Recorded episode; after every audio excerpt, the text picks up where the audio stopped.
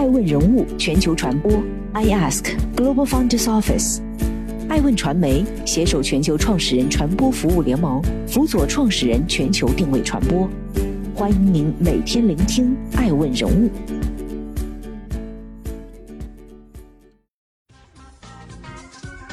Hello，大家好，欢迎大家的守候。本期播出的是爱问全球人物盘点。京东物流正式启动 IPO，创维酷开水滴筹拟上市，苹果造车新动向。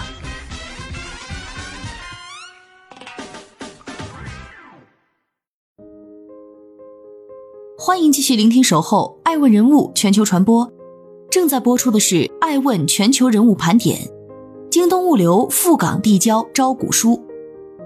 如今的香港新股可用火热二字形容。先是快手二月五号在香港敲钟，当日收盘市值就破万亿，后又有新浪微博、携程等传出今年计划在香港二次上市的消息。就在近期，香港市场又有望迎来一只千亿市值的大型新股。二月十六号晚间，京东物流正式向香港联交所递交招股申请，成为京东旗下继京东数科、京东健康后第三个踏上 IPO 之旅的子公司。逆势而上，到二零零七年，当一意孤行的刘强东执意要自建物流时，很多质疑甚至嘲笑他的人，可能都未曾料到京东物流能有今日这般成果。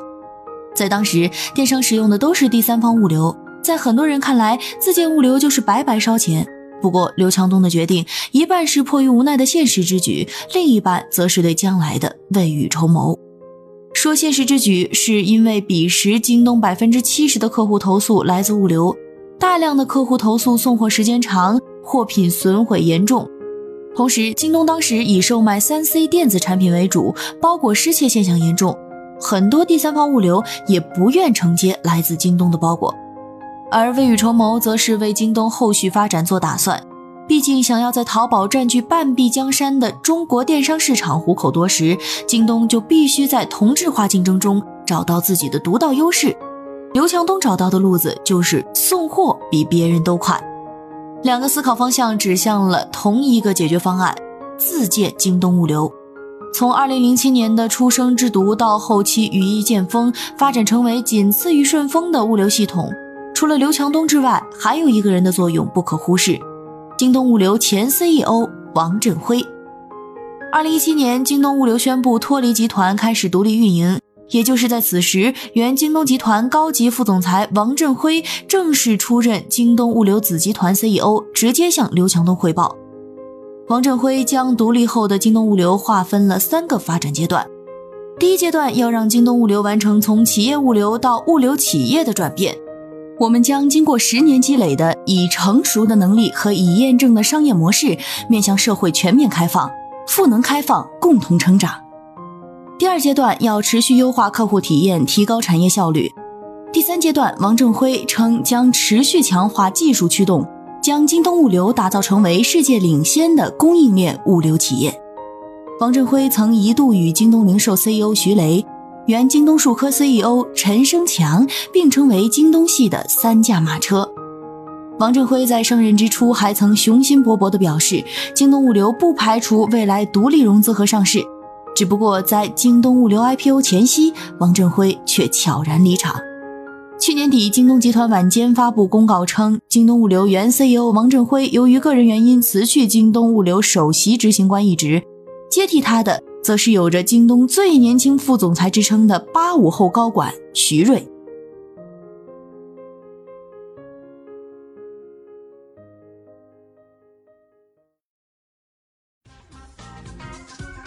欢迎继续聆听《守候爱问人物全球传播》，正在播出的是《爱问全球人物盘点》。水滴公司近期赴美上市。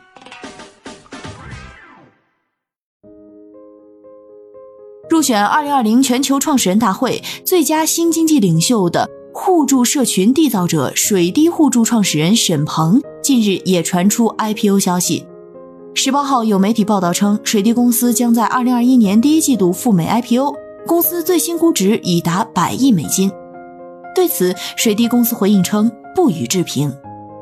公开资料显示，水滴公司于二零一六年由美团外卖联合创始人沈鹏创建。只不过，沈鹏二零一零年入职的时候，美团还远没有如今的地位和名气，全公司上下只有九个人，沈鹏成为了第十号员工，底薪一千五百块。但是，沈鹏成长的也很快，几年时间，从一个普通销售到大区经理，再到美团网产品经理、美团业务总监，沈鹏接连高升。二零一六年，沈鹏以一封告别邮件结束了他的美团生涯，转而创办互联网保险平台水滴公司。沈鹏的父亲在一九八五年加入中国人民保险，沈鹏本人也出生在中国人民保险公司的家属院。如此看来，沈鹏的创业缘起还多了几分家庭因素。水滴公司旗下业务主要包括三大业务板块：水滴互助、水滴筹和水滴保险商城。其中前两项业务主要是用于拉新和转化用户，水滴保险商城则是公司目前最重要的创收引擎。水滴互助是水滴公司最早的业务之一，其功能和支付宝的相互宝类似，即通过用户分摊的方式来帮助那些有重大疾病的患者。加入水滴互助群的会员，如果不幸患癌或者遭遇意外，均可按照一人患病众人均摊的平台规则获得一笔医疗资金。水滴筹可能是大部分人知道水滴公司的第一个途径。不同于其他平台，水滴筹开启了大病筹款平台的零手续费时代。这也许会导致人们的疑问：水滴公司不收取手续费，又如何盈利？这与公司旗下的第三个业务水滴保险商城密切相关。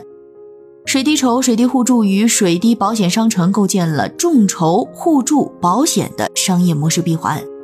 换言之，水滴筹和水滴互助不仅能起到拉新引流的作用，更重要的是通过一个个真实的众筹案例，再现了一个个人间不幸的保险场景，为销售保险做足铺垫。因此，也有不少人质疑水滴是在用爱心和善心为商业导流。不过，对此水滴公司也早有回应。就在今年一月初，水滴公司的一封撤稿函火爆网络。水滴公司在撤稿函中指出，一篇题为“水滴筹把公益做成生意，年收入超一百八十亿”的文章内容不实，要求其删稿。水滴更明确表示，自己也并非慈善公益组织，以公益和善心为名的指责，实际上并不适用于自己。倘若我们暂且忽略在道德层面的争论，单看水滴保险商城的营收空间，还是相当可观的。二零一九年，水滴保险商城新单年化保费达六十亿元，同比增长幅度接近百分之六百。加之新冠疫情对消费者保险意识的教育，互联网健康领域的市场潜力不可小觑。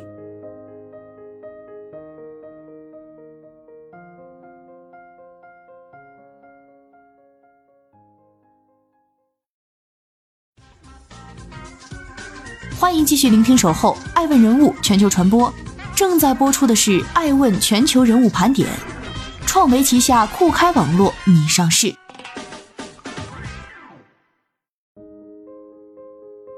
据中金公司近日披露的消息，深圳市酷开网络科技股份有限公司拟首次公开发行股票，并在境内证券交易所上市，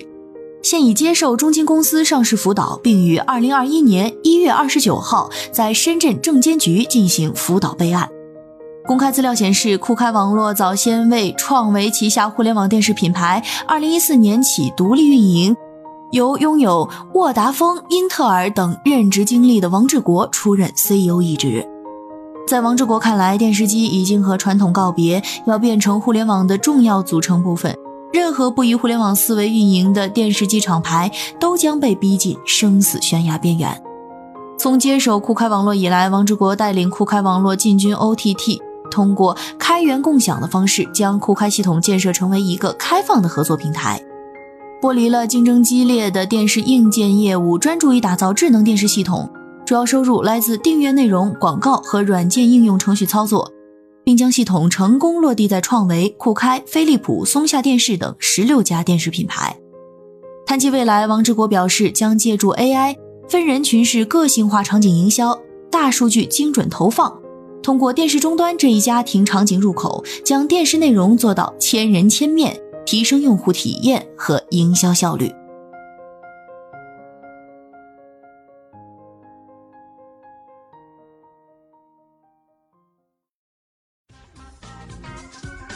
欢迎继续聆听守候爱问人物全球传播正在播出的是爱问全球人物盘点苹果正寻求激光雷达技术。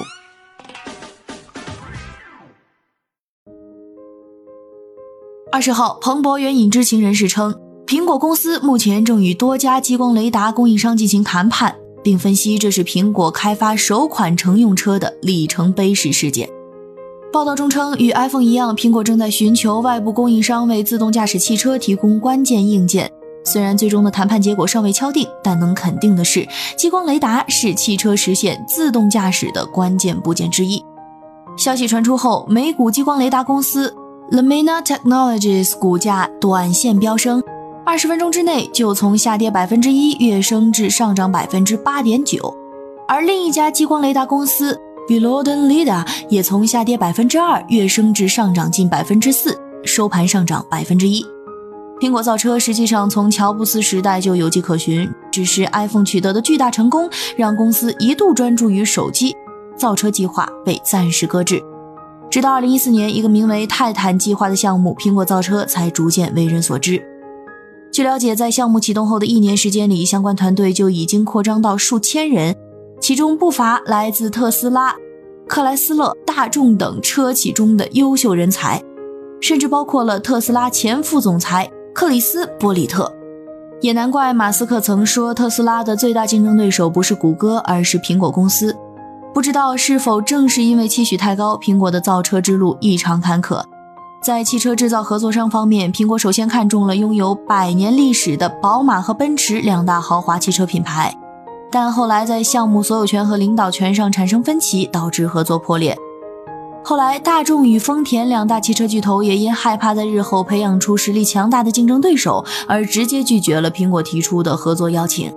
直到今年二月，有消息称韩国最大汽车集团现代起亚成为苹果的新合作方。不过，就在二月六号，现代起亚内部高层对是否跟苹果合作造车事件上再次发生严重分歧，直接导致了与苹果的合作谈判再次暂停。除了合作商，苹果造车项目的负责人也一直频繁变动，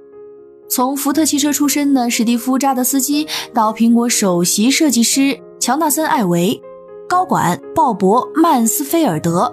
再到如今库克钦点拥有二十三年工龄的元老级人物丹·里奇奥，这个重新定义了智能手机的伟大公司，在造车这件事上可能还需要好事多磨。艾文人物认为，不论是进军 OTT 行业的酷开网络，还是发力供应链数字化的京东物流。产业互联网已经接棒消费互联网，成为下一个批量产出上市公司或独角兽的领域。随着 5G 普及，产业互联网发展空间将更具潜力。